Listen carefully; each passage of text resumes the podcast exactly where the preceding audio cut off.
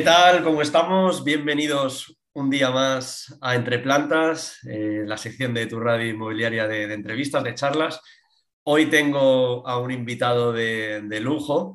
Carlos, ¿qué tal? ¿Cómo estás? Muy bien, muy bien, Paco.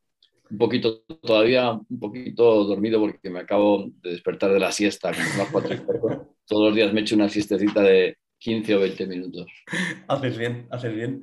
Pues nada, bueno, em, vamos a empezar con, la charla. Eh, para quien no te conozca, Carlos, cuéntanos un poco quién es Carlos y a, quién, a, qué, te dedicas hoy en día.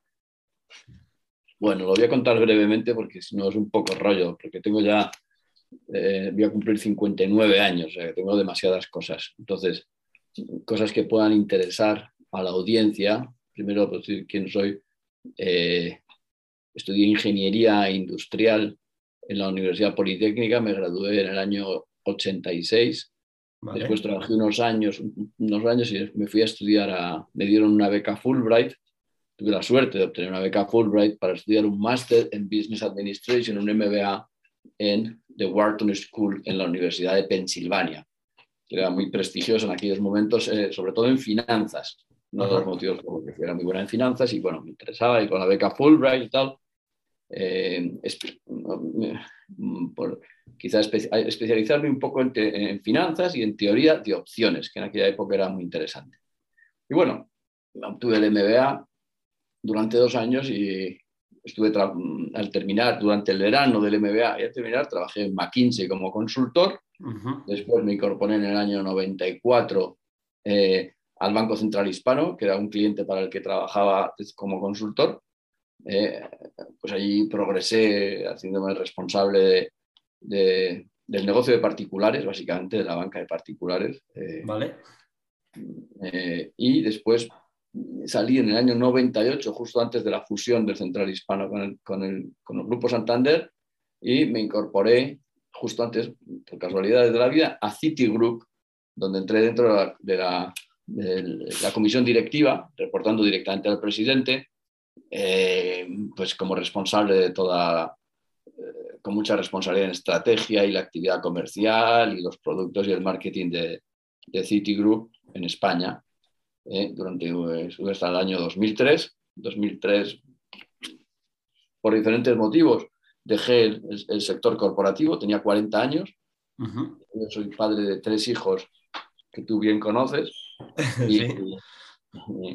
Y, bueno, tenía ilusión con 40 años en el mundo corporativo, eh, veía cosas raras en el mundo corporativo, eh, el mundo del financiero, el sistema financiero.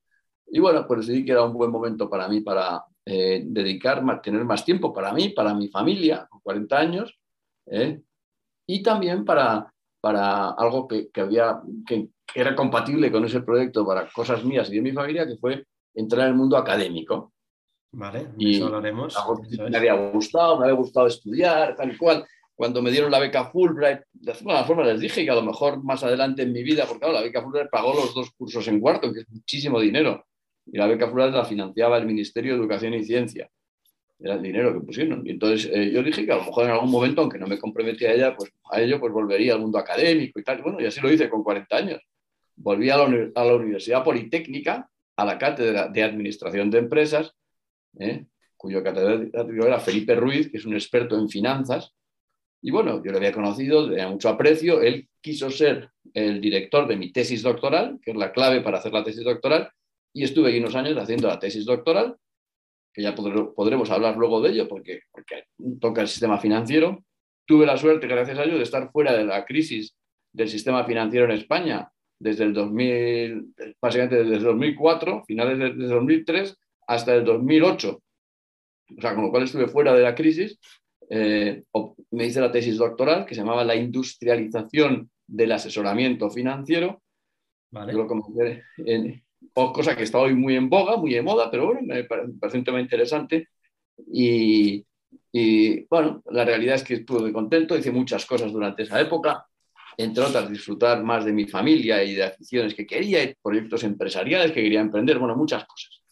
Creé un blog interesante, Don Quijote de la Banca, que luego podremos hablar de él, Don Quijote de la Banca, que estaba asociado con esto. Y después, bueno, el sector ya eh, obtuve la tesis, había estado con mi familia, mis hijos se hicieron mayores, eh, resulta que el sector volvió a llamarme después de la crisis que querían que me incorporase para que querían hacer bien las cosas, porque el sector financiero no había hecho bien las cosas. Y, el Grupo Santander, que tenía buenos amigos, al estar fusionado con el Banco Central Hispano, pues insistieron en que, oye, además a mí me apetecía y tal y cual, y bueno, oye, todo encajó y entré en el Banco Santander trabajando. Eh, mi jefe era un antiguo jefe mío de McKinsey, con lo cual pues una persona que yo respetaba mucho y, él era el, era el responsable de todo el negocio de seguros para España y, y consejero delegado de la compañía, tenía varios responsables importantes y ese era, oye, un hombre de confianza, pues me incorporé al, Banco Santander aquí en la ciudad financiera de Boadilla, eh, eh, después de la crisis y con el fin de ayudar al sector financiero a hacer bien las cosas. Bueno, esto fue algo que lo que hice. Estuve hasta el 2015 en, el Grupo Santander, de nuevo me fui, al, cuando falleció don Emilio Botín, esa es por hacerlo corto, hice muchas cosas en el banco, pero oye, eh, cuando falleció Emilio Botín, pues había cosas que no me gustaban y llegué a un acuerdo con el banco y me fui. Más, más no tengo nada contra el banco, pero eso fue lo que hice. Y volví al mundo académico en el que podía estar, porque claro, ya tenía la tesis doctoral, y volví, me incorporé a una escuela de negocios, se llama ESCP. Yo no hablo francés, pero es École Spéciale Commerciale de Paris, algo así. Eso es. Una escuela de negocios muy importante en Francia eh, tiene campus en varias ciudades europeas, Londres, Madrid, eh, París, eh, Turín. Bueno, y, ahí doy clase de, finanzas. Y doy clase de, liderazgo, que también podremos hablar un poco, porque bueno, desarrollo un tema de liderazgo, que es un tema al que me dedico también, doy cursos de liderazgo en empresas, tratando de compartir lo que he aprendido con la... y aprovecho la metodología de un profesor americano hoy en día He estado durante unos años, desde 2015, de consejero de una compañía de, National Netherlands de seguros. Sí. He mantenido contacto con el mundo corporativo, aunque un poquito distante.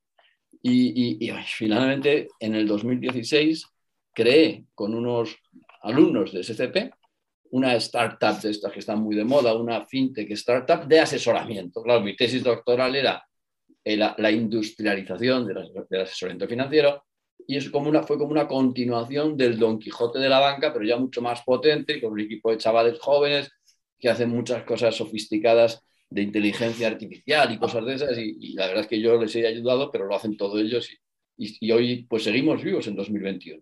Ahora iremos un poco a, eso también. A ver, bueno, sobre todo... Eh... Puedo decir una cosa, el CEO de, de, de Opsiker, Gonzalo Camiña, ¿Sí? es un tipo excepcional y, y, es el que ha sacado adelante todo eso, junto a, a su novia y a un amigo, que son los que han trabajado, somos los cuatro socios fundadores. Y oye, y alguna otra cosa más, perdón, eso es lo que me he enrollado demasiado, pero... No, no, no, no, perfecto, perfecto. Eh, por poner un poco en situación, porque yo te conozco, eh, sobre todo a, muchos de los oyentes, Evidentemente, mucho perfil que, me escucha es, perfil inmobiliario y mucha gente se preguntará por qué en esta cuarta eh, entre planta traigo un perfil que no es estrictamente inmobiliario. Pero ahora veréis, porque Carlos, la verdad es que es oro molido y vais a ver mm, bueno, su visión, su, es, una auténtica máquina. Entonces, como veis, tiene una, experiencia eh, larga, dilatada y, y brutal. Y donde, por donde quiero empezar un poco la, la charla es, eh, poniendo un poco en comparativa, eh, hablabas de Don Quijote de, la banca.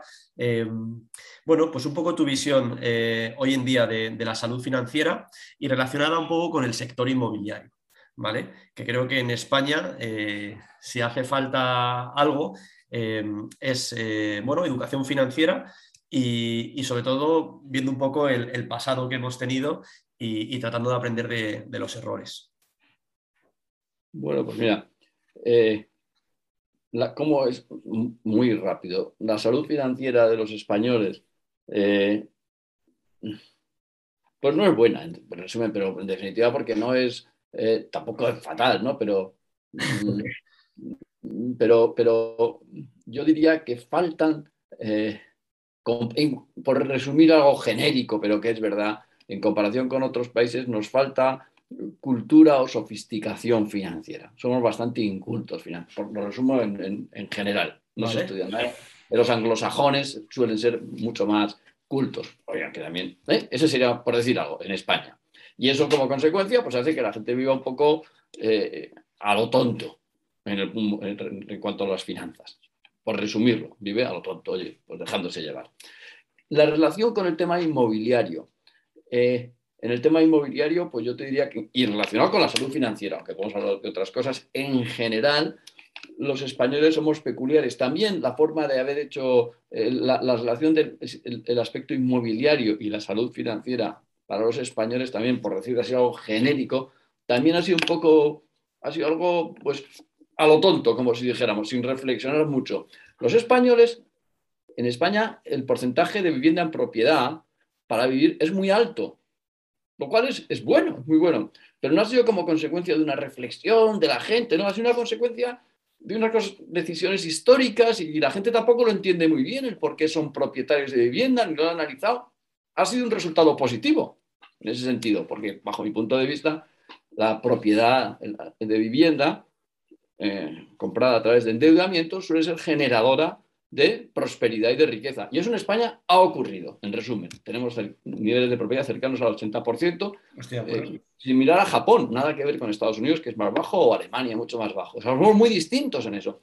Y eso ha resultado una cosa muy positiva, pero como ha sido un poco resultado del azar y de decisiones macro, y la gente no es consciente de ello, lo, que provoca es que es una sociedad muy expuesta a las burbujas inmobiliarias, como lo es Japón. Japón, que tiene un nivel de propiedad altísimo, Japón eh, eh, estalló la burbuja inmobiliaria en el año 90-91. Eh, ten en cuenta que antes del año 91 el valor de los inmuebles de Tokio se decía que era superior al valor de toda la bolsa americana. O sea, los inmuebles de Tokio valían más que Apple, el Apple, Microsoft, todo. O sea, había una burbuja clarísima. Claro, la burbuja estalló. ¿Eh? los millones de precios se fueron al garete. Y como era una, sociedad en que la gente, su patrimonio era su vivienda, ¿qué pasó? Que, se, sufrió una crisis, como todos saben, la crisis de, TOC de Japón, que yo creo que 30 años todavía no se han recuperado. O sea, no se han recuperado, no sea la economía, 30 años. hace 20 años no, sigo muy de cerca Japón ahora mismo, pero, pero eso es lo que provoca que cuando un país es muy propietario de vivienda y tiene poca propiedad de otro tipo, y no es consciente y, da una burbuja. Y en España, en España, la burbuja del año 2008, pues ha sido una catástrofe eh, similar a la de Tokio, a la de Japón de los años 90, como si dijéramos, no era solo inmobiliaria y otras cosas, pero en España eso provocó, como todos sabemos, una burbuja, una crisis inmobiliaria que ha arruinado a millones de personas y que obviamente la sociedad española todavía no se ha recuperado de eso y llevamos 15 años. ¿Entiendes? O sea, que, el hecho de tener vivienda propiedad es positivo, pero como es resultado de una falta de reflexión, pues lleva, claro, la gente antes del 2008 se compraban viviendas, todo Dios, con deuda, con ese lo loco, llega la burbuja, ¡bum! Se quedan sin la deuda, se arruinan. Todo el mundo se creía que con la vivienda nunca se perdía. Yo tenía discusiones con gente, no, no, es que esto siempre sube, siempre sube, hasta que bajó y se arruinaron de por vida. Carlos, y nunca han salido hoyo ni saldrán del hoyo. Perdona, Carlos, me gustaría preguntarte eh, que, nos dieras un poco tu, opinión o tu visión, que de alguna manera eh, estabas cerca en el, mundo, en el mundo financiero, en el mundo de la banca, y, bueno, es, algo que, me gustaría saber y creo que a, mucha gente le gustaría saber cómo, cómo veías tú esos años previos a, a, esa crisis que, de, 2008 que, estalló, estalló en la frente de, todos los españoles. ¿Y qué indicios ibas viendo tú en, el mundo de la banca? Que a ti te iban tocando un poco la nariz, por decirlo de alguna manera. Bueno, vamos a ver. Yo me fui en el 2003 del sistema financiero. Vale. Lo, que pasaba hasta el 2003, en genérico, los bancos no separaban suficientemente la función comercializadora de la función de asesoramiento cosa que eso hoy ya todo, pero en aquel momento nadie lo hablaba. Eh, eh, de hecho, eh, había cursos de lo que llamaba asesoramiento comercial. Bueno, los bancos se gastan muchísimo dinero en, en formar asesoramiento comercial. Claro, no separaban lo que era comercialización de asesoramiento. Y eso era normal, claro. Yo aquello me parecía, me olía que aquello es fuente de problemas brutales porque al final los vendedores acaban vendiendo lo que le pones delante, como pasó, que se vendieron productos horribles. ¿no? A mí aquello, eh, yo empecé a padecer un poco aquello, aquello no me gustó nada, tenía la sensación de que tenía que vender productos que no me encajaban un poquito, eso, eso, ese conflicto de asesoramiento y comercialización, ¿eh? que luego el regulador ha exigido separar, ¿eh? absolutamente, pues ya eso es un indicio importante en general sobre el sistema financiero. Asociado a la vivienda, si quieres, los indicios eran... Hay un primer indicio macro que no tiene que ver con los bancos, sino con el sistema financiero, con el euro. Ya cuando me fui del, banco empecé a dar clases y tanto, reflexionaba más, lo veía. Entonces, es que era es una obviedad cuando tú mirabas desde fuera a España en el año 2003-2004 que los tipos de interés se mantenían muy bajos con una inflación que estaba en el 3 o el 4. Es decir, la economía española tenía inflación, había recalentamiento, pero los tipos de interés del euro, porque el euro comenzó en el año 2000, eran muy bajos. Eso, como eso un, un, estudiante de primero de economía ya sabe que si hay un poco recalentamiento, si la inflación es elevada, si los precios de la vivienda estaban disparados todos los años desde el 2001, subiendo un 20%, pues los tipos de interés, habría, si estuviéramos con pesetas, lo habrían subido al 5, al 6, al 7%. Pero se quedaron muy bajos. ¿Por qué? El motivo es porque Alemania y Francia estaban en recesión. Y como los tipos eran comunes a toda la zona euro, a España estando en recalentamiento, se le mantuvo durante mucho tiempo unos tipos demasiado bajos que nos metió en un recalentamiento, en una burbuja obvia. O sea, yo desde fuera, la gente, no, es que bien, los tipos de interés, las casas, digo, sí, sí, está muy bien, te dan préstamos baratos, pero las casas suben y suben de precio, pero es obvio que lo que hay detrás es una burbuja que va a estallar. Ahora, ¿cuándo va a estallar? No se sabe. Eso no se puede saber, pero porque es muy difícil. Sabes que hay una, era obvio por un tema macro. Los bancos en España tradicionalmente daban hipotecas a tipos con muy poco margen. ¿eh? Y claro, unes los tipos bajos con un sistema hipotecario que daba los tipos con muy poco margen, que eso es muy bueno para el cliente, porque tiene hipotecas muy baratas. Sí, aparentemente. eso es muy bueno, pero cuando, es, cuando el problema era que los tipos eran excesivamente bajos y había un problema de burbuja financiera, lo que estaba era echando más gasolina al fuego. ¿eh? Y entonces, entonces, lo que no es comprensible es cómo los bancos estaban ciegos para seguir dando préstamos cuando viene burbuja y había mucho riesgo. Bueno, esto lo que ocurre, esto no ocurre cuando hay una burbuja, que es una, es, a ver, eh, es, eh, el, tema del juego de la silla, ¿no? Que todos bailando y, nadie quiere dejar de bailar, porque sobre todo incentivado por las cajas de ahorros.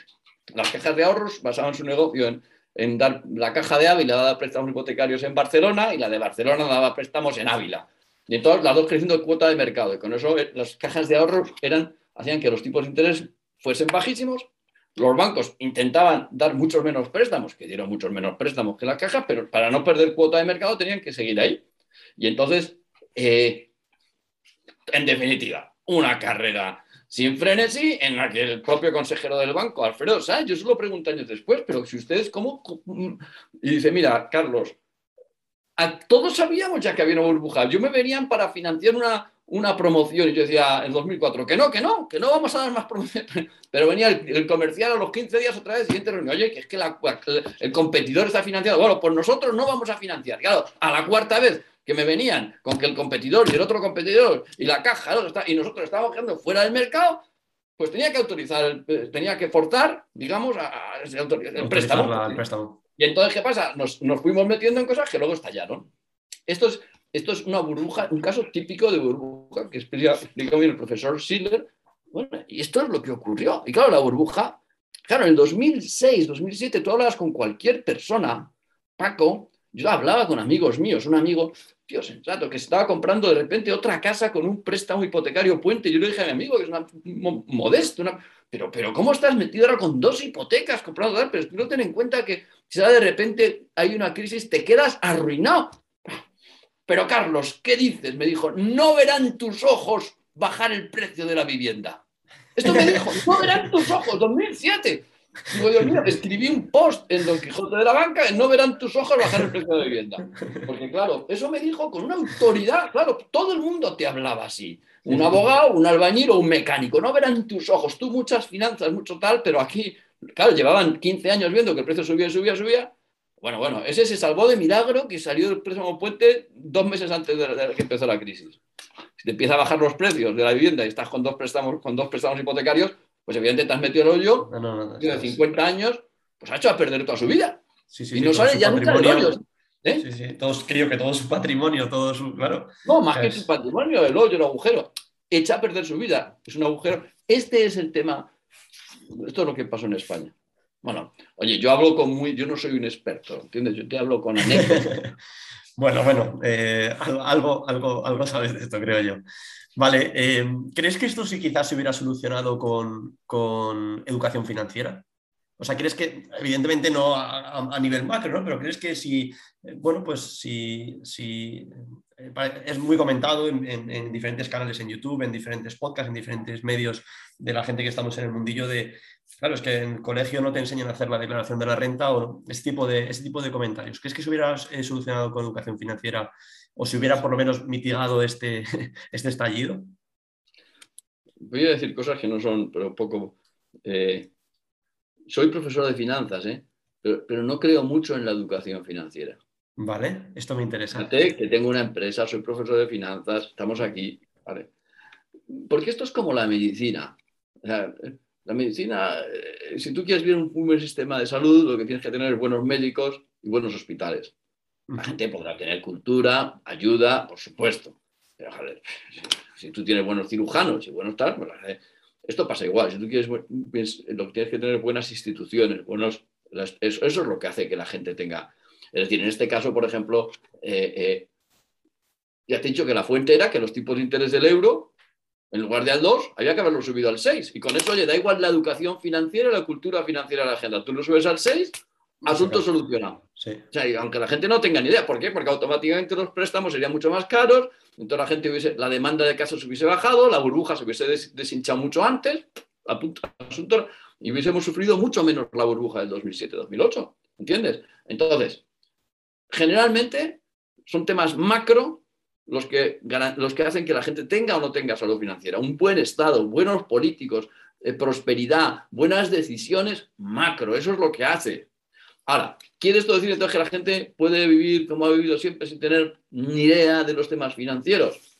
Eh, pues hombre, es como todo. Para tener salud física, pues aparte de tener un buen médico y un buen sistema y que te atiendan, pues está bien estar atento, fijarte en los análisis, tomar hábitos, o sea, hay unos que se cuidan más, otros que se cuidan menos, ¿no? Pero, pero pues esto es igual, es igual. Pero yo no creo que haya que ser expertos. Además, de hecho, he ido cambiando, cada vez me doy cuenta, creo que es imposible que la gente realmente eh, aprenda finanzas.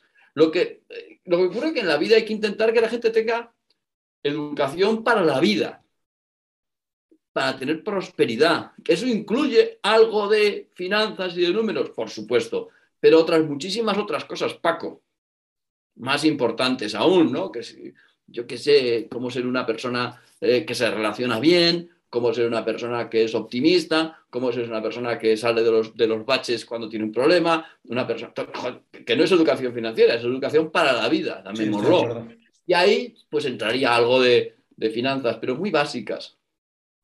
Muy básicas. Vale, vale ya en Opsiker, ¿Sí? en Opsiker, como, como esto lo creemos, no pretendemos hacer educación financiera.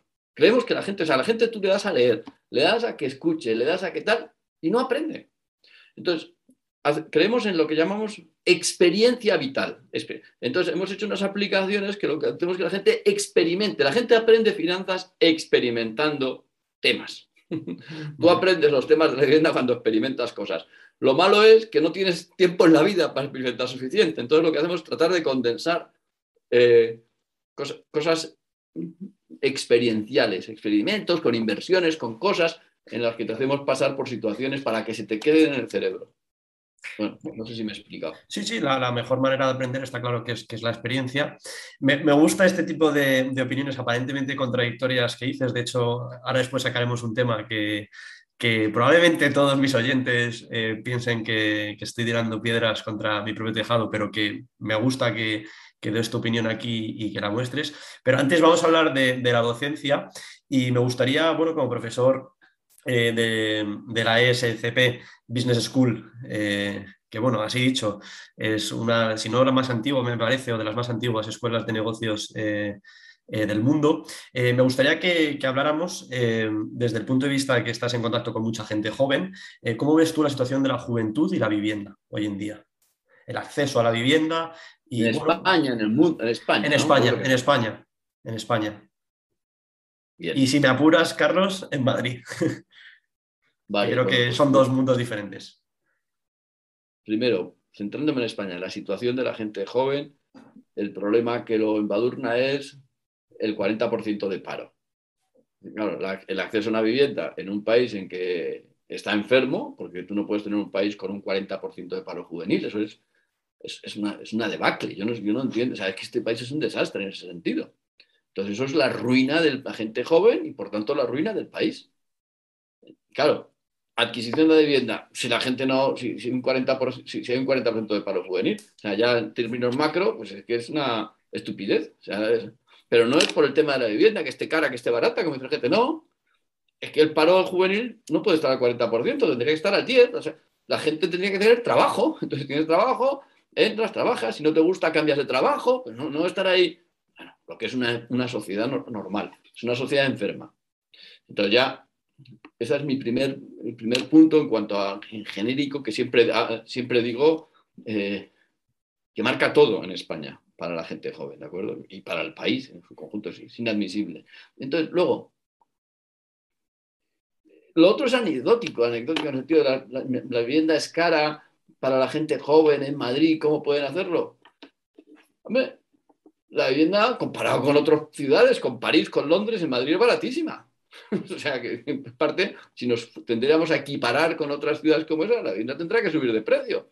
París en Londres es infinitamente más caro. Es decir, vivir en las grandes metrópolis, en el sitio no sé cuánto, es caro por definición. En Madrid seguramente hay menos paro que en, España, pero no sé cuál es el paro de Madrid, pero, eh, está metido dentro de la problemática de paro nacional, ¿no? Entonces, evidentemente, la adquisición de vivienda en Madrid tiene que estar ligada a gente joven, a esos que son un poco más, eh, que tienen suerte, cuentan un trabajo razonable y que pueden tener un sueldo que les permita tener un cierto ahorro y meterse en la famosa hipoteca. En ese sentido, eh, eh, claro, fíjate lo que he dicho, tener un, trabajo y ese trabajo lograr un ahorro. Todo eso es lo que te decía de aprender a vivir. La gente generalmente ya encontrar el trabajo es difícil en España, pero es que además tampoco te han educado mucho para, para trabajar y ganarte la vida con ambición. No, no, o sea, y dicho eso, luego una vez que tal, gastar poco para ahorrar dinero. Bueno, esto ya, ¿qué porcentaje de gente joven lo hace? Que trabajen, que trabajen bastante, como para luego encima ahorrar, no sé qué. Eso, o sea, empieza a ser. Pero el problema no es que la vivienda esté cara, ¿no? Sino que, que esos son requisitos indispensables para poder adquirir una vivienda que son, es lo que llamaba de hábitos de vida, ¿eh? que son claves para la salud financiera. ¿Por qué? Porque si tú entiendes cuando eres joven que hay que hacer un esfuerzo grande para buscar un trabajo en el que más o menos encajas, para con tu esfuerzo generar unos ingresos razonables, una cierta ambición, porque cuesta, ¿eh? cuesta, como todos sabemos, trabajar para crecer, y luego con ese dinero, después de impuestos, que te cuesta bastante, y vivir tienes que ahorrar algo. Pues antes tendrás que vivir en un piso con cuatro amigos, tendrás que ir pocos restaurantes. Oye, yo cuando tenía eh, esa edad, yo apuntaba mis gastos diarios y me encantaba los días que ponía cero. Porque significa que ese día no había gastado nada. Es claro, porque esto lo decía Benjamin Franklin. lograr ganar dinero y no gastártelo es muy difícil, más cuando eres joven. Claro, ah, pues hay que vivir la vida, pues tal, pues yo qué sé, claro, supongo que la gente lo que le pasa es uno, no tiene trabajo Dos, el que lo consigue, cuando lo consigue, joder, en cada, pues se lo gasta. ¿Cómo se va a comprar una vivienda? Complicado. Eh, pero las viviendas en las grandes ciudades, como Madrid, son caras y van a ser más caras. Si, si, algo va a cambiar es que serán más caras, digo yo, a largo plazo, como pasa en las grandes ciudades del mundo. Entonces, ¿qué pasa con la gente joven? Pues la gente joven lo que tiene que entender es que supongamos que cambia la situación del país y que por tanto hay una oferta de trabajo laboral normal, entonces pones tu esfuerzo, tu ambición, te pones a trabajar, ganas un dinero que te van, vas progresando, logras eh, con educación financiera o vital, o llama como lo quieras, logras año a año empezar a ahorrar, con ese ahorro das tu entrada a la, casa, como ya estás acostumbrado a ahorrar, te puedes pagar la hipoteca ¿eh? y te plantas con 30 años a lo mejor comprándote una casa. Por decir algo, 30, 28, 29 años. ¿eh? tras años de esfuerzo, de trabajo, de ahorro, pero con eso ha sido muy educativo. Entonces, eso ahí ya es tremendo, porque ahí ya hay mucha prosperidad. Si tú te plantas en los 29, 28, 29, 30 años, con estos hábitos de trabajo, de ahorro creados, y además te metes en la compra de una vivienda con hipoteca, entonces tienes 20 años de prosperidad por delante porque vas a hacer el esfuerzo, vas a seguir, vas a pagar la hipoteca y al cabo de 20 años habrá pasado que habrás pagado la hipoteca, la casa habrá subido de precio y habrás creado mucha riqueza a través de la compra de la vivienda y además a través de, acostumbrarte a trabajar y a esforzarte, que cuesta durante muchos años. ¿eh? Lo normal, esta es la forma en que va. Eh, claro, en España hay poco de esto, primero porque hay poco trabajo. Entonces, al final la gente hace otra cosa realmente en España. No tanto, es el tema funcionario. Te haces funcionario, bajo sueldo, entonces sí se pueden meter en hipotecas, no por esta capacidad de generar, sino porque tienes una cosa tan cierta, trabajo para toda la vida, con unos ingresos limitados, tal igual, que entonces sí, también se meten en, en, la compra de vivienda y también la compra de la vivienda, en ese caso, para una pareja de funcionarios, acaba siendo su fuente principal de prosperidad. Me alegra que, hayas tocado ese tema. Eh, muchos de mis oyentes, algunos estarán tirando los pelos, otros estarán aplaudiendo. Yo la verdad es que estoy muy de acuerdo con, lo que dices.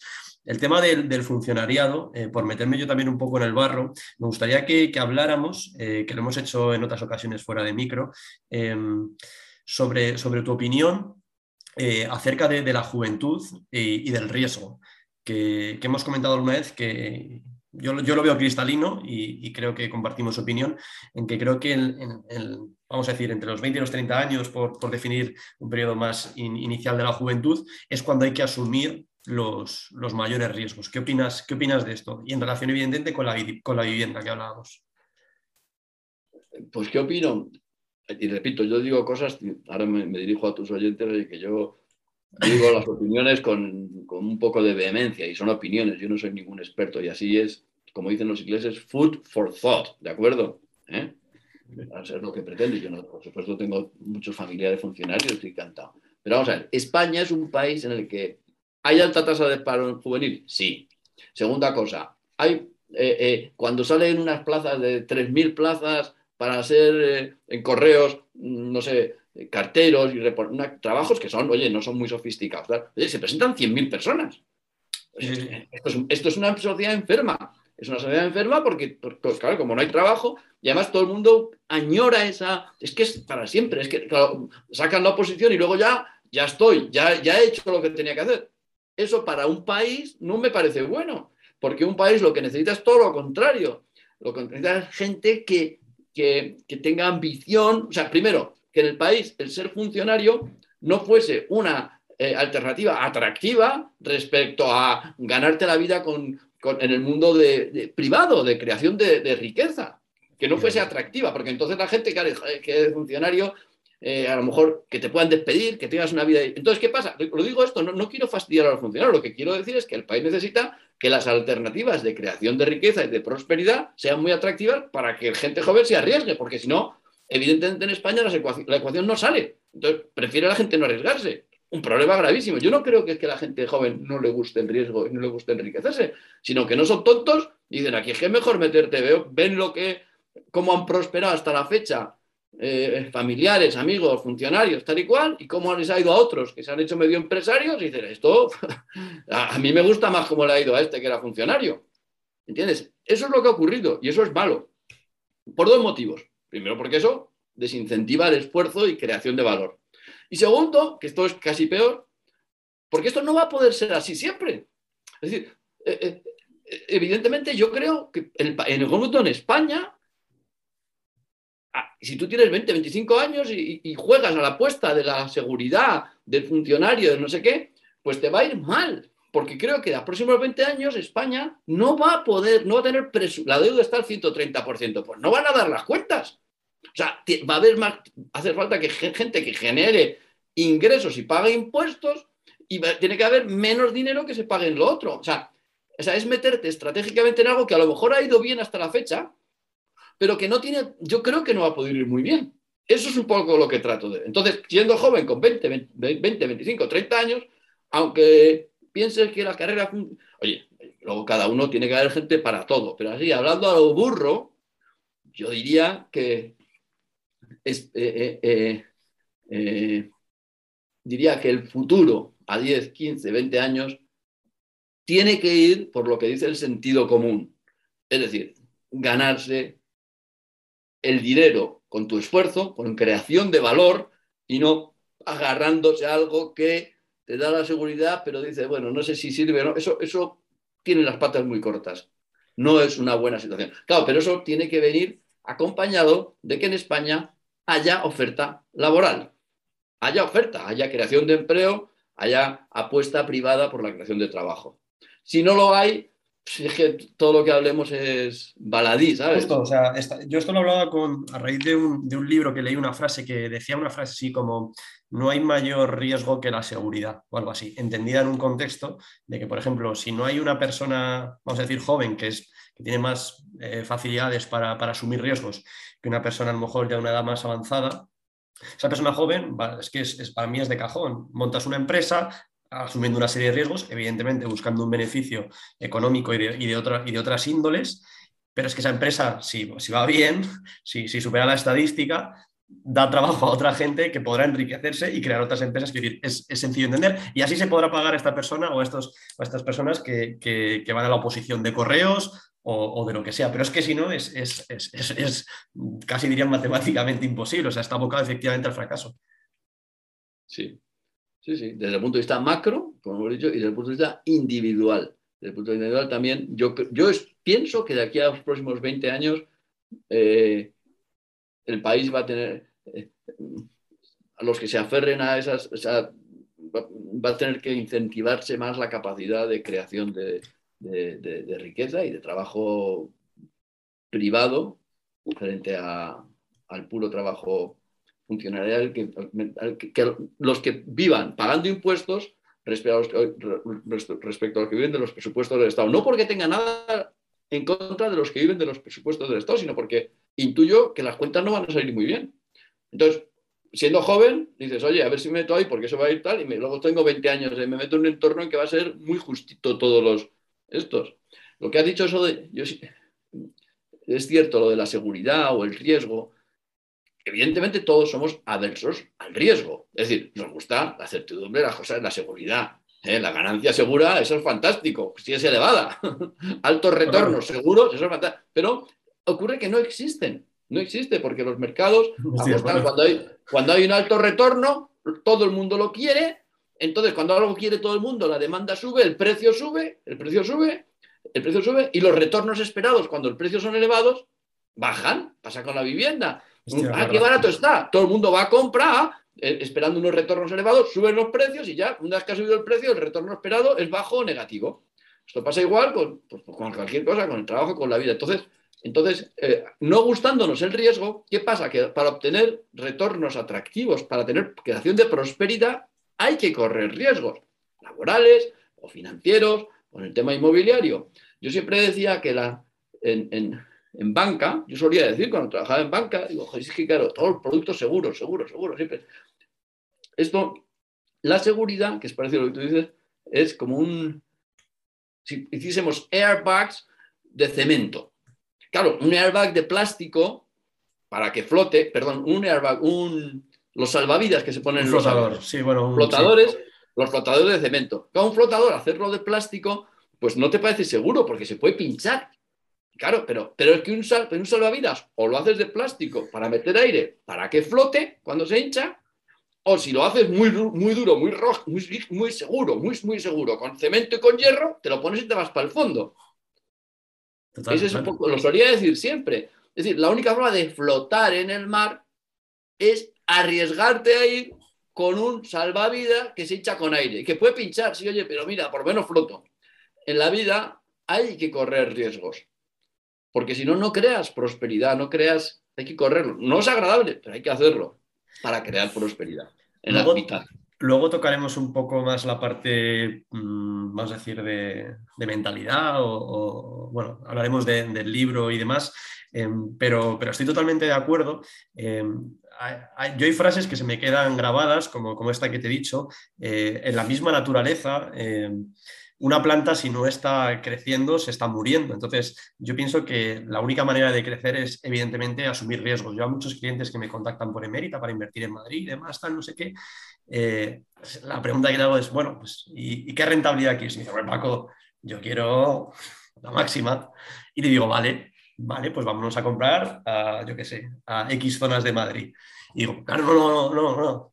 Digo, claro, si quieres rentabilidad tienes que asumir riesgo, que no pasa nada, que está bien, o sea, Depende de tu perfil. Si quieres eh, tranquilo, tienes tranquilo. Si quieres, si quieres riesgo, pues tienes que asumir. Pero como todo en la vida, pues como el que va, el que se arriesga, no sé, a, conocer a una chica o el que se arriesga a hacer un cambio importante en su vida. No, sé cómo decirlo. es que creo que es, va de la mano, ¿no? Un poco como, como no sé, es, un concepto que es que es inseparable. Yo, yo lo veo clarísimo.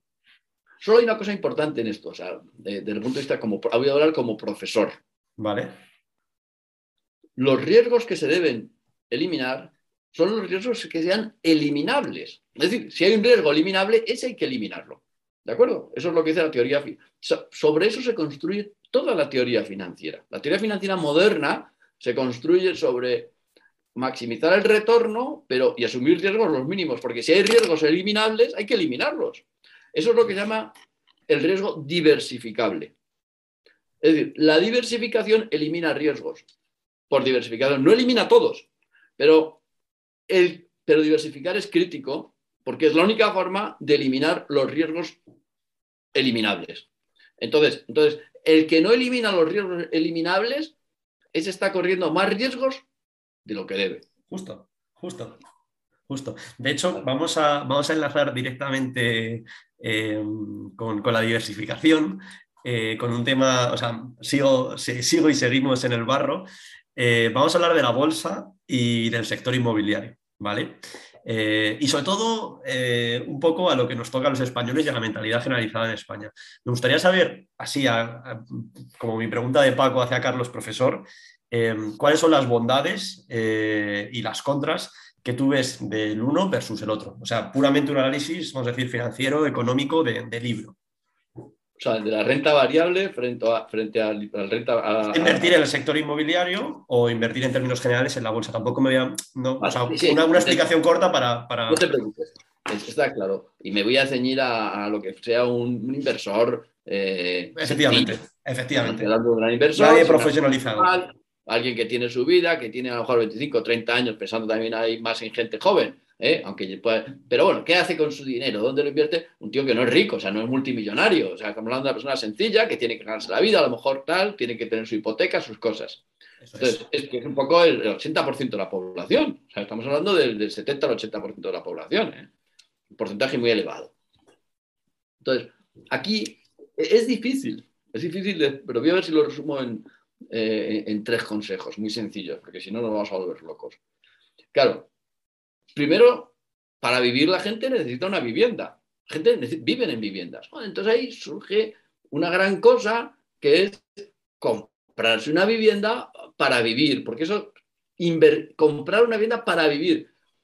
Tú no la compras para invertir. Fíjate lo que he dicho, comprar una vivienda para vivir. La compras con tu hipoteca, buscas una casa que te gusta, con la ilusión, para estar... Pero lo bueno es que se va a convertir eso en la mejor inversión que vas a hacer en tu vida casi con seguridad. ¿Eh? Porque, porque estás haciendo una inversión a 20 o 30 años vista, estás haciendo sin dolor psicológico de si sube o baja el precio, la vas a disfrutar la casa porque vas a ir, te va a ayudar a, centrarte en tu vida, a ordenarte, a tener que pagar, o sea, va a tener grandes ventajas. Con lo cual, pero tú no la compras como inversión, sino, yo, recomiendo, recomiendo comprar adaptada a tu tamaño, a tu vida, a lo que necesites, al barrio, y se convierte de forma indirecta en tu mejor inversión financiera.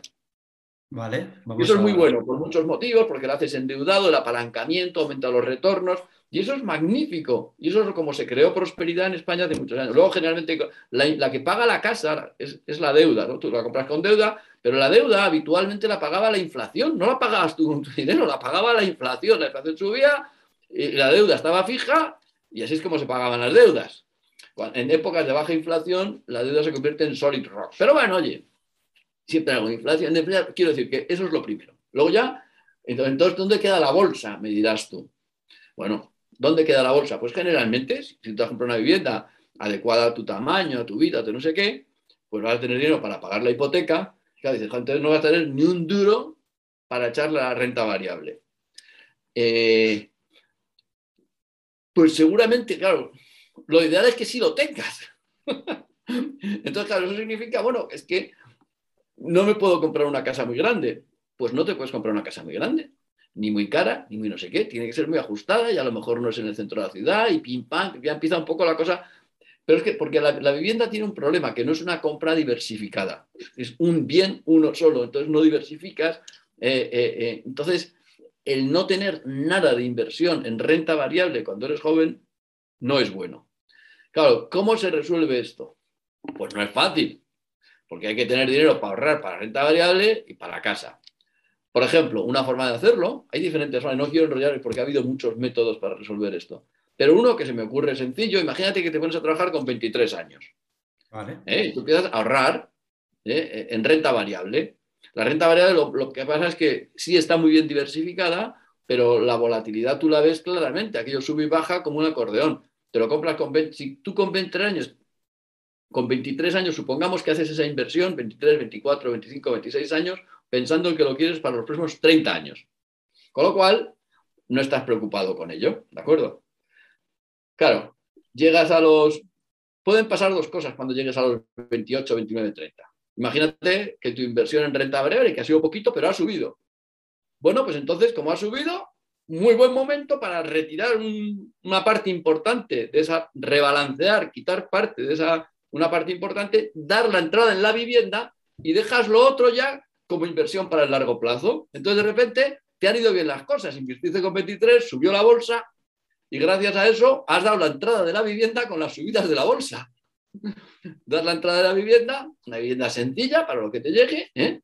pero ya pides la hipoteca grande para apalancarte y lo otro lo dejas invertido a largo plazo, porque la renta variable a largo plazo da muy buenas rentabilidades, bien diversificada, funciona muy bien, pero a largo plazo es a 20, 30, a 20 años vista, o sea, no es a 3 años vista. Imagínate que entonces empiezas a invertir 23, 24, 25, llegas a los 30 y, y la bolsa se derrumba. Pues pues no puedes entrar a la entrada de la casa de la vivienda con la, con, con, Entonces, el que haga esa estrategia tiene que estar preparado a que si le va mal no puede dar la entrada a la casa. Pues porque, bueno, otra estrategia, y dice, bueno, joder, voy a, voy a echar menos en la renta variable. Y más ¿eh? en... Y un poquito en, metálico, ir ahorrando durante unos años, ¿eh? en, metálico, para la, para la, entrada a la vivienda. ¿eh? Porque claro, el tema es la entrada a la vivienda, tienes que dar un 20 o 25% ¿no? de una casa, tienes que ahorrar 30, 40, 50 mil euros. Siempre, ah, no, que me lo da mi padre, que no sé, claro, si te lo da quien sea, si el dinero te llueve del cielo, pues estupendo. Pero los préstamos, el banco, para darte 200 mil, tienes que poner tu 30, 40, 50. Eso es. Pero los tienes que ahorrar. Te los tienes que ahorrar, ya sea como hormiguita, euro a euro, o ya sea invirtiendo en renta variable, o un mix de los dos. Pero sabiendo que la renta variable puede ser que suba, puede ser que no. Yo recomendaría ya, por callarme, yo recomendaría, yo lo que recomendaría a una persona joven es cuando empiece a ganar dinero, que lo invierta en renta variable. Bien diversificada, bien asesorado, que no lo hinchen a comisiones y que lo haga bien, ¿de acuerdo? Renta variable diversificada, pasiva, sin meterse en, para obtener su rentabilidad del 8 o 9%. Normalmente eso a los 5, 6, 7, 8 años te ha podido ir bien o te ha podido ir mal. Si te ha podido ir mal, tienes que estar preparado para ello y entonces llegas a los 28, te ha ido mal, bueno, pues ese dinero lo dejo ahí porque en el largo plazo irá bien. Tiende a subir, efectivamente. Lo dejas, ya irá dentro de 10 años, se recuperará y tienes que empezar a hacer la mochila para la entrada a la vivienda con 28 años. Entonces, de los 28 a los 32, te pones 4 años a ahorrar ahí, pim, pim, pim, pim, pim. ¿eh? Normalmente ya con 28, 29, 30 se tiene el sueldo un poco más alto que con 24 y entonces te comprarás la casa en lugar de con 28, 29 años, con 32. Tampoco pasa nada.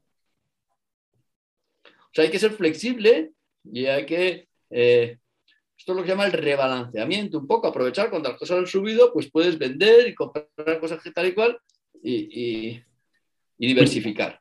o sea, aquí hay varios conceptos. Uno, uno, estrategia vital de ahorrar y de invertir. Dos, diversificación. ¿eh?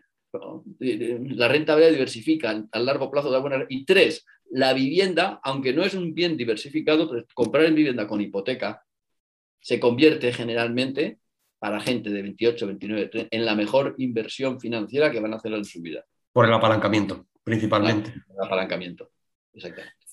Vale, eh, mira la pregunta que te voy a hacer, Carlos, eh, porque ya estoy viendo las, piedras caer encima. Eh, ¿Crees, te lo, pregunto como, como, profesional del sector inmobiliario y que me dedico profesionalmente a precisamente esto, ¿crees que hay un exceso en España, culturalmente hablando, de yo mi dinero lo invierto en pisos? Y hay muy poco conocimiento de, oye, pues no te digo en criptomonedas, pero quiero decir que existen otras opciones. Bien, no, no soy un experto, en, como bien dices, en temas inmobiliarios. Entonces, diciendo mi opinión así de... Eh, creo que sí, creo que en España, eh, ya te digo, una cultura, es un país en que hay un alto porcentaje de propiedad de vivienda. Eh, antes de la entrada en el euro, antes del 2000, tradicionalmente la gente había hecho su patrimonio con la compra de viviendas, con lo cual eh, nuestros padres, como si dijéramos lo que hicieron, entonces es lo que dicen a sus hijos, tú compras vivienda. Pero era porque en aquella época la inflación era muy elevada, entonces las deudas las pagaban, la inflación, pim, era totalmente distinto. Ahora con una moneda como el euro, que es una moneda con baja inflación, con tal, eh, la vivienda pasa a ser un activo más en el que invertir. ¿eh? y en España claramente hay una cultura en que parece que solo se puede hacer patrimonio con vivienda cuando es, un error, es un error grave. O sea, en el largo plazo es imprescindible tener algo de inversión financiera, o una parte importante de, de inversión financiera diversificada. O sea, teóricamente, con un patrimonio de 100, pues no deberías tener invertido más de 30, un 40% de tu patrimonio, si quieres, un 50% de patrimonio en el sector inmobiliario. Es una barbaridad tener más del 50%. Entonces, claro, si tienes una casa de, que vale 300.000 euros, pues aunque tengas 300 euros con tu hipoteca, lo que sea, pero tienes un activo de 300.000 euros, vale. pues deberías tener un activo de otros 300.000 en, en el sector financiero, como, mínimo, como mínimo, para plantearte el, el adquirir otra vivienda antes, o sea, entonces, o sea, pues claro, si, entiendes luego, por tanto, eso se va con un 50-50. Generalmente esto no es, la situación no es así para nada. La gente tiene una casa que vale seis más o medio millón de euros, lo que sea, y tiene 50.000 en, en, esto. Entonces, bueno, oye, está mal diversificado. Eh, eh, y, qué es lo que pasa? Que bueno, pues lo que debería hacer es intentar crear patrimonio financiero. Pues, obviamente, el patrimonio financiero está más diversificado y la rentabilidad a largo plazo del patrimonio financiero bien diversificado también es verdad que es eh, depende de quién te lo venda, luego no sé qué, o sea, no es fácil, porque tú llegas al banco, los bancos, los bancos tienen un problema, un banco tradicional, cuando asesora a un cliente, le acaba metiendo en productos de muy bajo riesgo para no tener problemas con el cliente y acaban comprando productos de bajísima rentabilidad, un desastre. Y el banco gana sus comisiones, el cliente no ve fluctuar su dinero y eso, eso es peor que la vivienda. Estoy de acuerdo. Fatal. O sea, mal asesorado mejor, porque en la vivienda, por lo menos. Creo que es de las peores opciones. Claro, en la vivienda, por lo menos, compras apalancado y eres propietario de una vivienda que, que, te hace, da riqueza, porque es como una posición de equity, de, de bolsa. Pero eres propietario de la casa llegas al banco y es muy raro que los 300.000 euros se atreva al banco a asesorarte a que los metas en renta variable. Porque, porque como va a haber fluctuaciones, luego vas a quejarte. Entonces el banco... Este es el problema que te decía antes de la cultura financiera, pero que no sé, no sé, por mucho que yo diga a la gente que tiene renta variable, es muy difícil de resolver. Es muy difícil de resolver cómo alguien está preparado para tener un importante porcentaje de su patrimonio invertido en renta variable y diversificada con toda la volatilidad que tiene. Y los intermediarios nunca te van a meter ahí, con lo cual, si yo le digo aquí a la gente que vaya al sector financiero, al final van a terminar en productos segurolas, como digo yo, que lo que le aseguran es que va a ser pobre toda su vida. Van a ser seguros, pero lo que le van a asegurar es que si es pobre lo va a seguir siendo. Muy seguro. Entonces, esto es lo malo. ante eso, es mejor comprarte viviendas apalancado. Es mejor, porque las, o, comprarte viviendas y las alquilas, por lo menos. Ahora, siendo un poquito más sofisticado, yo te diría, oye, ten una vivienda y luego haz una buena inversión financiera, bien diversificada, con buenos fondos de inversión, de bajas comisiones. ¿Los hay en España ahora mismo esto? Sí lo hay. Antes era más difícil, ya empieza a verlo. Entonces hay que hacer un poquito de trabajo en eso. ¿Quieres dar alguna pista a algún oyente de, algún ejemplo o no? Bueno, mira, voy a, atreverme a decir una. A uno... sin, sin responsabilidad, o sea, que esto no es un. No, no, tú tranquilo, tú tranquilo, que lo voy a decir porque lo decía ya como Don Quijote de la banca, lo que voy a decir ahora. Hay una gestora americana eh, que eh, cuando yo empezaba a escribir era muy difícil comprar sus fondos en España por diferentes motivos, pero ahora ya es relativamente fácil. Se llama Vanguard. Vanguard, acabado en D. Yo invito a todo el mundo que entre a la página web de Vanguard, que es una gestora americana, la página web española europea es más sencilla, pero tiene cantidad de información, y hoy en día se pueden comprar sus fondos en España a través de muy diversos distribuidores. Entonces, Vanguard es una garantía de comprar buenos productos. Son buenos productos, como tienes que encontrar a alguien que te los venda y que te ayude a, comprar los, los, correctos. Pero doy esto como un dato de un buen producto, que lo comercializan diferentes entidades. Pues, pues Hay otras buenas gestoras, Vanguard no es la única. ¿eh? te, la, agradezco encarecidamente y creo que mucha gente. Oye, yo no, yo no gano nada con Vanguard. No, no, lo sé, pues, no sé por eso. O decir, que creo que es algo honesto, igual que, que, meterme en este charco, creo que también es honesto decir, oye, es que esto es importante que, que la gente lo sepa. Eh, vamos, por seguir un poco, eh, me gustaría hacerte una serie de preguntas cortas, eh, a ver qué te parece, así muy rapidillas. la primera de ellas, creo que la has contestado, pero bueno, el endeudamiento, ¿no? Típica, ¿es bueno o malo? Claro, son preguntas todas difíciles. son tramposas, son preguntas tramposas. son preguntas tramposas. Joder, el endeudamiento, el endeudamiento es muy peligroso muy, muy peligroso. ¿eh?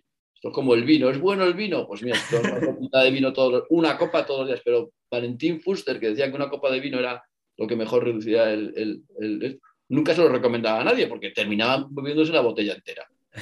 Entonces aquí pasa igual. El endeudamiento bien hecho eh, es una fuente de prosperidad para gente joven.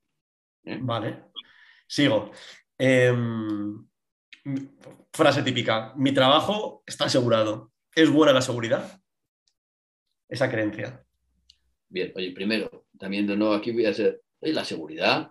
La seguridad es, una, es bueno, todos queremos tener una vida segura, pero generalmente, eh, eh, como nadie da duros a peseta, eh, y lo que hay que saber es que, que en la vida, para prosperar, para tener rentabilidades para tener cosas atractivas, tienes que arriesgarte. Hacerlo bien, reduciendo los riesgos, haciéndolo con más prudencia, con la mayor pero tienes que arriesgarte con la mayor inteligencia posible. O sea, el riesgo per se es malo, la seguridad es buena, pero para obtener, poder hacer cosas valiosas y tener retornos atractivos y poder prosperar, tienes que arriesgarte con la, con haciéndolo bien. Vale, vale. Otra frase, en el mundo de las inversiones, más vale eh, malo conocido, malo conocido, perdón, que, bueno por conocer. Meto aquí un poco la cuñita de Bitcoin, meto un poco la cuñita de, no sé. Bueno, hay una cosa que dice Warren Buffett y que yo desde luego la practico, que es, yo no invierto o trato de no invertir en nada a no ser que lo entienda y lo conozca. Estoy 100% de acuerdo. conocido, ¿no? Entonces Warren Buffett dice un poco eso, por eso un poco lo del inmobiliario, pues eh, eh, eh, si inviertes en inmobiliario de una forma sensata, vas, ves el piso, no sé qué conoces, hablas con los vecinos, te enteras, joder, bueno, pues me podré dar mucho la lata, pero este piso yo creo que siempre va a, valer algo, digamos. Entonces, y sobre todo el que conoce de pisos y entiende y no sabe nada de renta variable, pues oye, pues, ¿qué va a hacer? Pues es mejor que haga eso, ¿no? Ya está.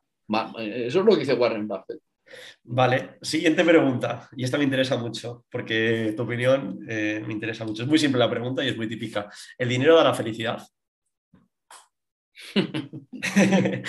Mark Twain decía, decía, decía, no sé si el dinero da la felicidad, pero produce una sensación tan parecida que hay que ser un auténtico experto para poder diferenciarlo.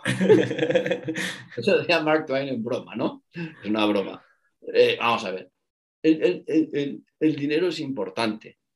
Hay muchos estudios que reflejan que, la gente con mayor prosperidad económica tiene vidas mejores y más felices que la gente con menor prosperidad económica de media. Esto es así. Y nos gustaría que no fuese así, pero es así. ¿Entiendes? Luego, por tanto, esto es una correlación directa. Claro, lo que ocurre es que de eso, de nuevo, como pasa con todo, el que se cree que entonces el dinero es, el dinero es la clave de todo, pues, pues yo creo que es un error garrafal. ¿eh? Es un error garrafal. Ya he dicho que es importante, evidentemente, pero para nada, eh, o sea, lo que realmente pienso es que el dinero, lo pienso de verdad, acaba siendo, eh, para mucha gente, como, como acaba siendo un problema gravísimo. Se acaba arruinando sus vidas. Un exceso de dinero, un exceso de, me, explico, de, ambición financiera, pues acaba siendo una ruina vital. Y te pregunto, ¿y una falta de dinero?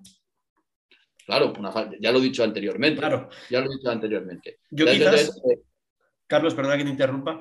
Eh, para mí, eh, esto, esto, es una frase que no es que me haya inventado yo, pero he hecho el paralelismo con otro concepto, que el, dinero es importante si no lo tienes, pero si lo tienes no es tan importante.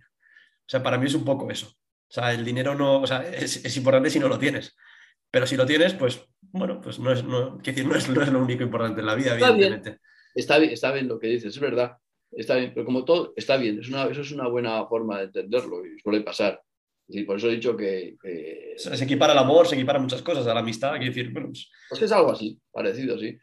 Pero vamos, eh, mira, me da bien para, hablar de lo de las cosas de liderazgo que hablo, que distinguimos cuatro entornos, work, home, community y yourself. El work es el trabajo, el trabajo en el fondo es el dinero, el trabajo es el, mecanismo por el cual obtenemos ingresos. O sea, el trabajo será duro, será molesto, te gustará más, te gustará menos, pero la mayoría de la gente para poder vivir necesita dinero y para poder dinero tienes que trabajar. Entonces, el dinero es fundamental. Ya, con eso ya queda claro, ¿vale? todo lo demás son tonterías. Pero el dinero se obtiene trabajando. Punto. Ya empieza a ser más bonito porque el trabajo entendido como una forma de vida, de esfuerzo, de tal, de disciplina, eso te da dinero. Pues ya está, el dinero ya lo tienes. Uno trabajará un trabajo más humilde, otro un trabajo más tal, pero, pero ya tienes dinero para vivir. Y hay más, mucho más dinero mejor. Bueno, oye, relativamente, conozco gente humilde que vive muy feliz con su trabajo, humilde con su trabajo, su dinero, viven, tienen un coche más sencillo, una casa más sencilla, pero viven muy bien. Y conozco otros con trabajo que les da unos ingresos menores que viven muy mal y que se han metido en 40 líos por junta del dinero. Entonces ahí viene la gracia de work, home, hogar, community, que es tus amigos, lo que no es ni hogar ni trabajo, y el yourself, tu vida, tus hobbies.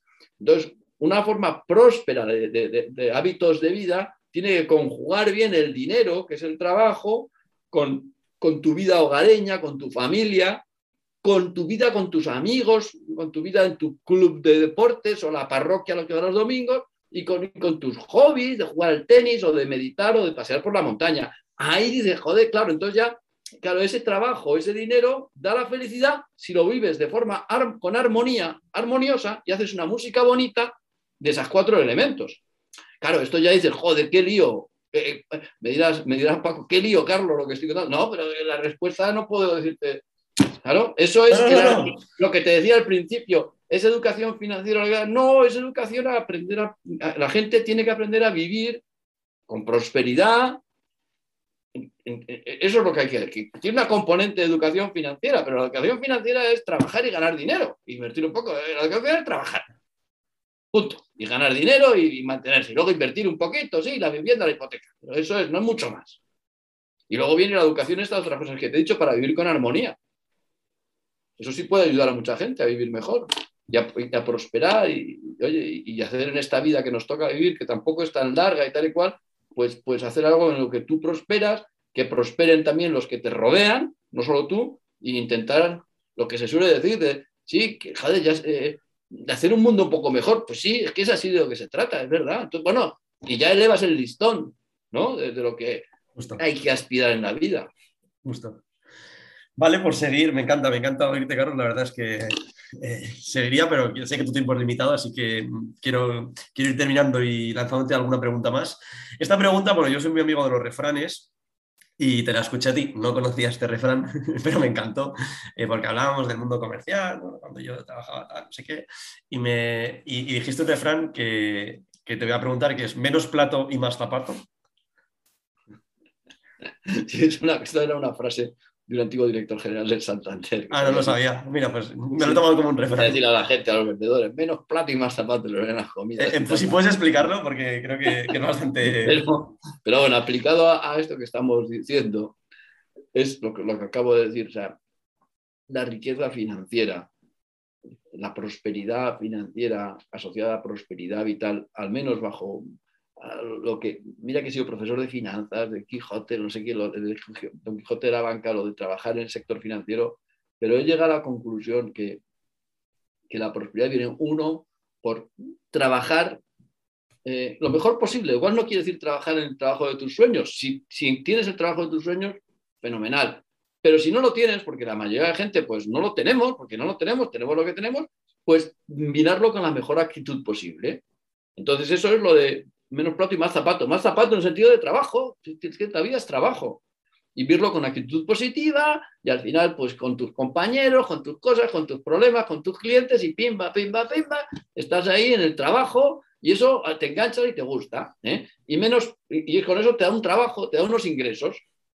Y menos plato, plato en el sentido de los restaurantes, decía el, director general, todo el día de comilona, desde que tanta comilona no hace falta, diciendo, joder, es que pues, pues, pues, pues, luego tienes unos ingresos, luego tienes que administrar bien esos ingresos.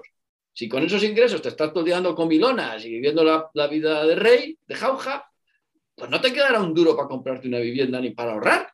ya está. Y bueno, vivirás. Pero es, mala estrategia. Menos plato y más zapatos. Entras en trabajar tus cosas, luego en ahorrar un poquito y ya de forma natural, lo que hemos dicho antes, te compras tu vivienda y ahorras. Y no hay más. Y entonces estarás muchos años trabajando con cierta satisfacción, con esfuerzo, tengas o no tengas el trabajo de tus sueños, ojo. Eso es alguna aspiración a la que siempre hay que aspirar, pero no siempre se tiene, no tiene uno el trabajo de sus sueños. Genial, genial. Bueno, pues ha quedado claro, menos plato y, más zapato. La última pregunta corta que te quiero hacer es un tema que, la verdad está, bueno, es, bastante recurrente en redes. Eh, eh, bueno, por lo menos en, todo lo que yo consumo y miro en, YouTube, en diferentes, en diferentes fuentes, es el tema de la libertad financiera. La famosa libertad financiera que, bueno, pues es básicamente ¿no? vivir de, tus ingresos pasivos, o sea, supuestamente no, trabajar, ¿no? Em, ¿Estás a favor en contra de la libertad financiera? ¿Libertad financiera o seguridad financiera? ¿Crees que debe ser un fin eh, la libertad financiera? Es una buena Mira, hace, ahora tengo 58, cuando tenía 40 años o así, yo trabajaba mucho, yo soñaba con el tema de, la libertad financiera, la independencia financiera, le llamábamos La independencia financiera, ser independencia logrado por las finanzas, oye, ya eh, me parecía muy atractivo ese, eso, ese fin. Con la vida, con los años me he dado cuenta que eso, eso no funciona bien. Eh, y lo voy a decir con un refrán también, porque claro, nos podríamos enrollar. Lo, decía mi abuelo Rafael, dice, el trabajo queda, el dinero se va. Tú podrás tener lo que tengas, da igual. Conozco gente millonaria que se ha arruinado. El trabajo queda, el dinero se va. Entonces, si tú lo quieres es, de repente, cuando eso lo empiezas a entender, eh, esa es la primera reflexión. Empiezas a entender, nunca hay independencia y libertad financiera es que nunca la hay, de verdad, porque siempre dice, bueno, y si me quitan esto y si no sé qué, entonces ya empieza a, a, a no dormir. Luego entonces es que, es que no, no, es un, no existe, es que no es, es muy difícil eso, por muchos motivos. Luego, luego el trabajo queda, el dinero se va.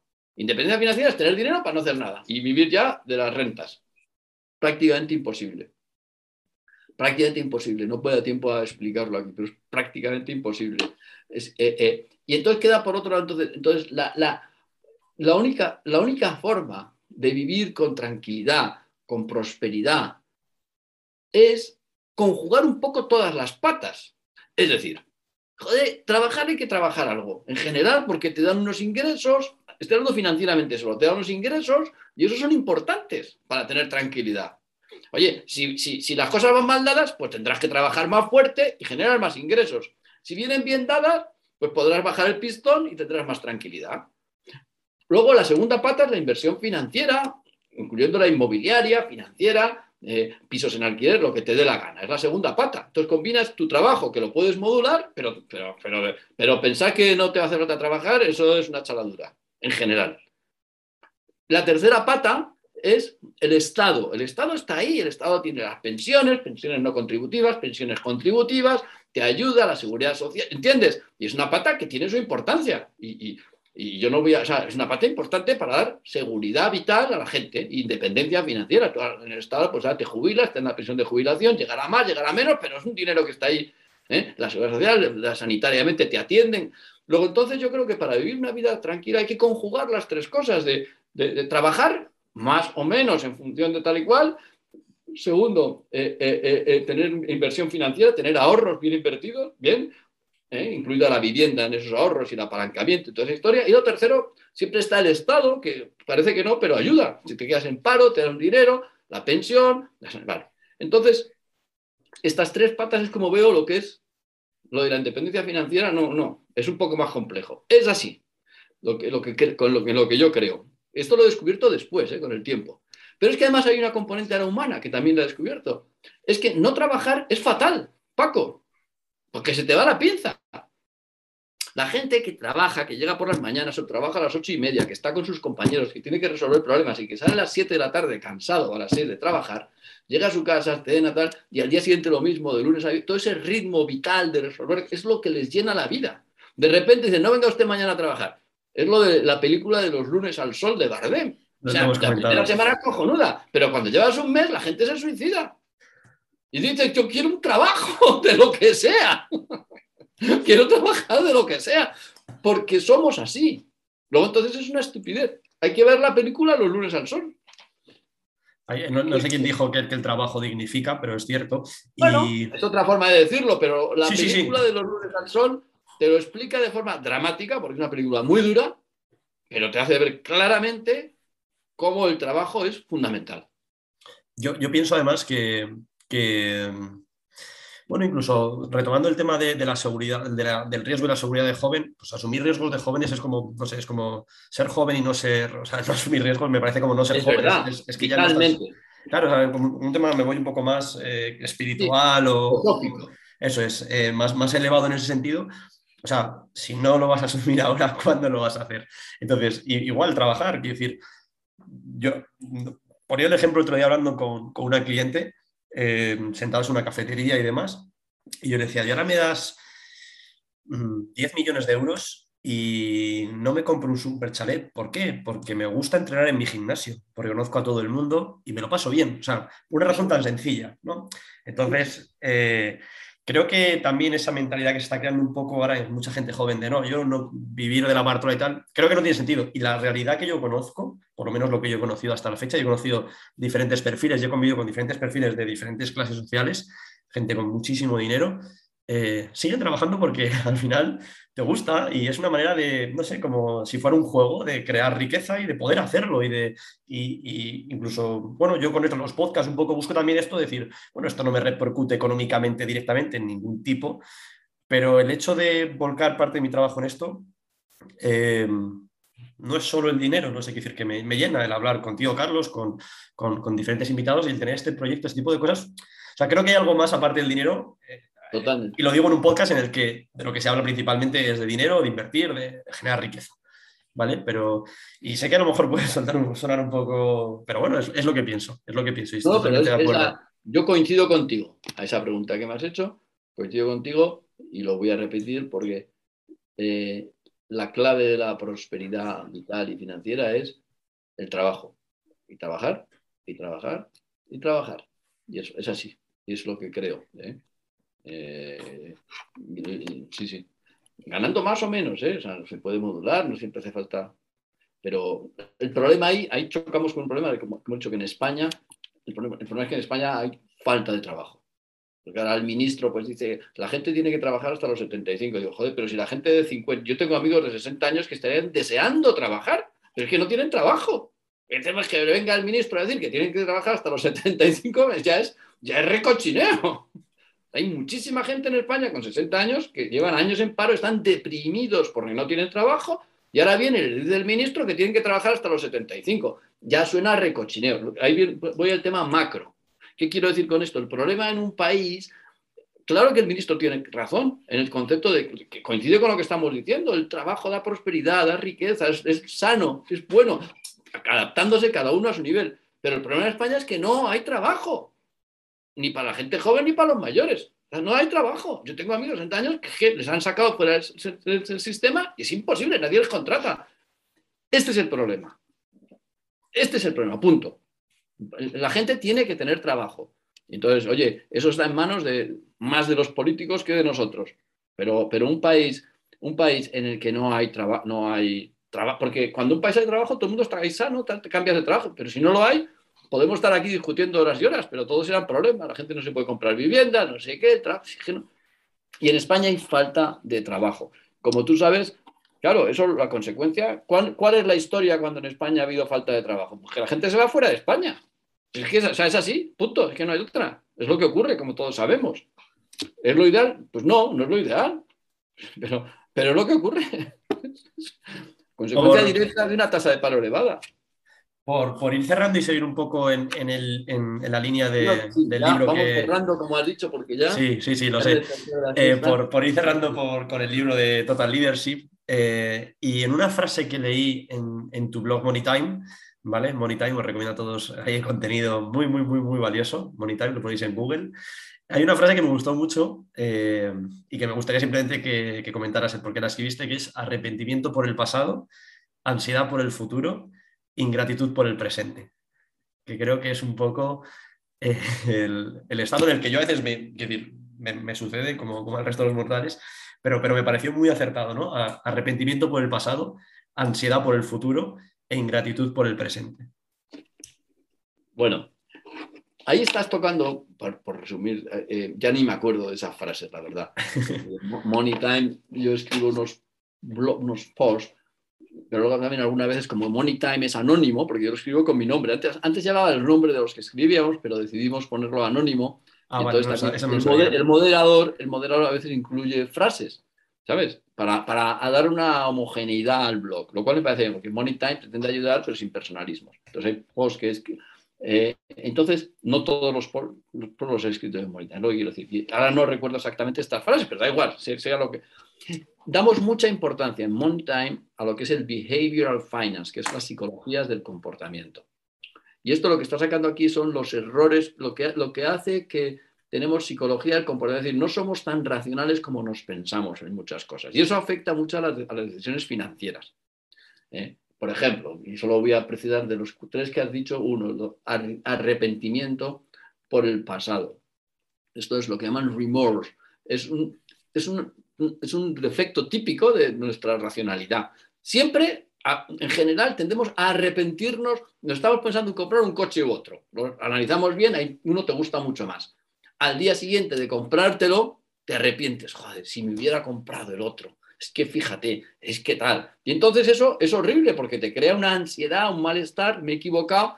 Entonces, eso, sabiendo que es así, hay que luchar contra ello porque se produce. ¿eh? esto en finanzas es muy típico eh, eh, tú inviertes en, bolsa y entonces, y, muy poco en bonos, se pega la leche la bolsa, es que claro, ya lo sabía yo, tenía que haber invertido porque lo había pensado, siempre inviertes en bonos, sube la bolsa, no, claro, ya lo había pensado yo, me he equivocado, entonces es insoportable para el que asesora, para el vendedor, porque siempre tienes un tío contándote que tenía que haber hecho otra cosa. Este es el problema, ¿sabes? Entonces, eh, ¿qué quiero decir con eso? Aquí lo que ocurre, digamos, que no somos tan racionales cómo no nos pensamos en nuestras decisiones. Y eso, el asesor, el vendedor, el, que, el sector, el sistema financiero, quien sea, tiene que saberlo. Nosotros en Opseeker y en Money Time lo tenemos muy en cuenta, porque puedes, para utilizarlo en favor del cliente. Lo que había un libro que se llamaba Nats, que decía básicamente que tú tienes que tratar de, sabiendo que el, el comprador tiene sesgos racionales, moverle la decisión correcta utilizando sus sesgos. ¿Eh? Es un poco, lo ocurre que habitualmente a veces lo que haces es moverle a la dirección que a ti te interesa utilizando sus sesgos. Y eso, eso no está bien.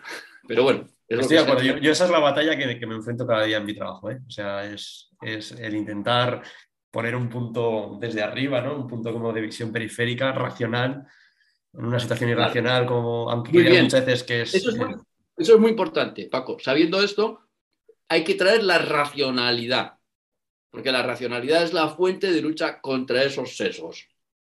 Racionalidad, claca, claca, claca, ¿vale? Estoy de acuerdo. Vale, por terminar, tengo que hacerte la última pregunta. Que la última ya, Es la última de verdad. Es eh, España, perspectiva eh, económica, financiera para los próximos años y sobre todo inmobiliaria, si, si crees que va de la mano, que entiendo que sí. ¿Cómo ves tú el futuro? Es simplemente típica pregunta, pero tengo que hacértela. Claro, además también para el sector inmobiliario, ¿no? El sector inmobiliario que está ligado siempre a la situación económica. O sea, si en España de repente la economía gira tremendamente, pues los, precios de la vivienda suelen ir para arriba. Y al contrario, si por lo que sea la economía se estanca, va a regular más, no sé qué, pues los precios de la vivienda suelen ir para abajo. O sea, es que esto es así. Eh, primera cosa, están conectados, luego está bien la pregunta para un, en un podcast de vivienda. Siguiente cosa de, profesor de finanzas. Lo que ocurre es que el futuro es casi imposible de predecir, Paco. Porque, porque todo lo que se pueda predecir del futuro ya está incorporado en el valor de la vivienda. Es decir, Ahora mismo las cosas incorporan todo lo que se sabe más o menos. Yo no sé cosas que no entiendes, que no sepa el mercado. Con lo cual es muy difícil de ser más listo que el mercado. El mercado ya incorpora todas las expectativas de lo que puede pasar en España. Es así. Con lo cual es muy difícil ser más listo que el mercado. A pesar de eso, pues voy a decir mi opinión, sin, sin pero ya, porque tiene... Eh, España, joder, pues España, pues la verdad es que supongo como en todas estas cosas, como es una variable probabilística, es decir, vamos a poner dos escenarios en España. Puede ser que las cosas eh, cambien, puede ser que España se merezca estar económicamente donde le corresponde. España es un país de gente trabajadora. Mira, trabajo en una escuela de negocios francesa. Pues yo digo que los profesores españoles, voy a decir un poco una exageración, son más trabajadores, más listos y con más ganas de, de crecer que los profesores franceses. Pero es verdad, porque tenemos más ganas de prosperar, más ganas de dejarnos las dejas. Somos venimos de más abajo y eso, joder, y la gente no es tonta, y la gente está preparada. Y tenemos, con eso quiero decir, tenemos capacidad de superar a Francia de sobra, ¿eh? y que España esté donde se merece. ¿eh? Esto es un escenario que puede ocurrir, porque ahora hay una serie de cosas para que no sé si van a ocurrir o no, para que en España se cree ese clima de esfuerzo, de trabajo, de creación de riqueza, de prosperidad, de tal y cual. ¿eh? ¿eh? Si hacen eso, pues, pues nos saldremos del mapa.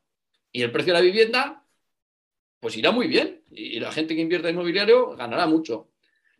Es lo que. Puede haber otro escenario eh, más, más más, parado, en que ocurren menos cosas, en que la inversión financiera no llega, en que la tasa de paro sigue elevada, en que la gente joven valiosa sigue mucha yendo fuera, en que el país se queda medio estancado, que las cosas pim pim papá, pues el precio de la vivienda estará ahí al tran tran, no digo que se desplome, no, no lo sé, pero no subirá o si subirá en un sitio, tal, y seguiremos ahí languideciendo, con tasas de paro elevadas. Me centro solo en la tasa de paro porque un poco soy un gran economista, pero es una cosa obvia que en un país con tasa del 40% de la gente joven es insoportable. Oye, mientras no se...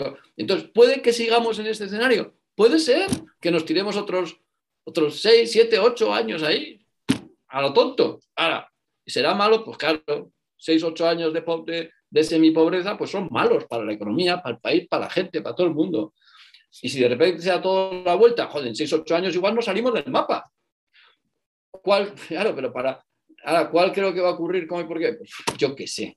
Imagínate, voy a predecir, hace nada vino la pandemia, yo qué sé qué va a pasar. no, esperaba otra respuesta, ¿eh? pero, pero te la tenía que hacer porque. Se me ocurren esos dos escenarios. He pintado dos escenarios, no sé cuál es la probabilidad de cada uno. Perfecto. Bueno, don Paco. Bueno, muchísimas gracias, eh, Carlos. Eh, ¿Algún sitio donde la gente te pueda encontrar? Bueno, ya lo hemos mencionado ¿no? en, la Escuela de, Negocios como profesor.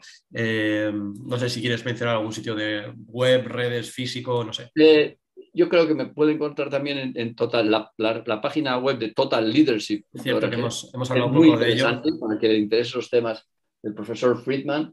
Un libro que no me he terminado todavía, pero que recomiendo. La página web es muy interesante. La página web, ahí estoy también, pueden contactar. Y luego en Opseeker, que es la empresa, la startup de Gonzalo Camiña, que hemos hecho para ayudar a la gente a mejorar su salud financiera.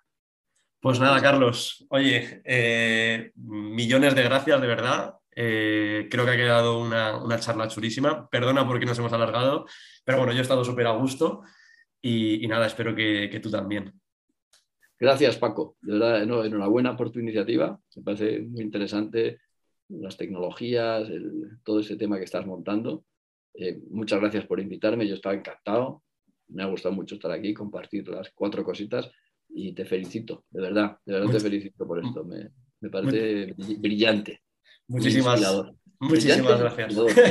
me estoy poniendo rojo. Muchísimas gracias. Y nada, el resto, pues espero que, que os haya gustado esta charla y nos vemos en la próxima. Adiós. Gracias, Paco. Gracias a toda la audiencia. babe.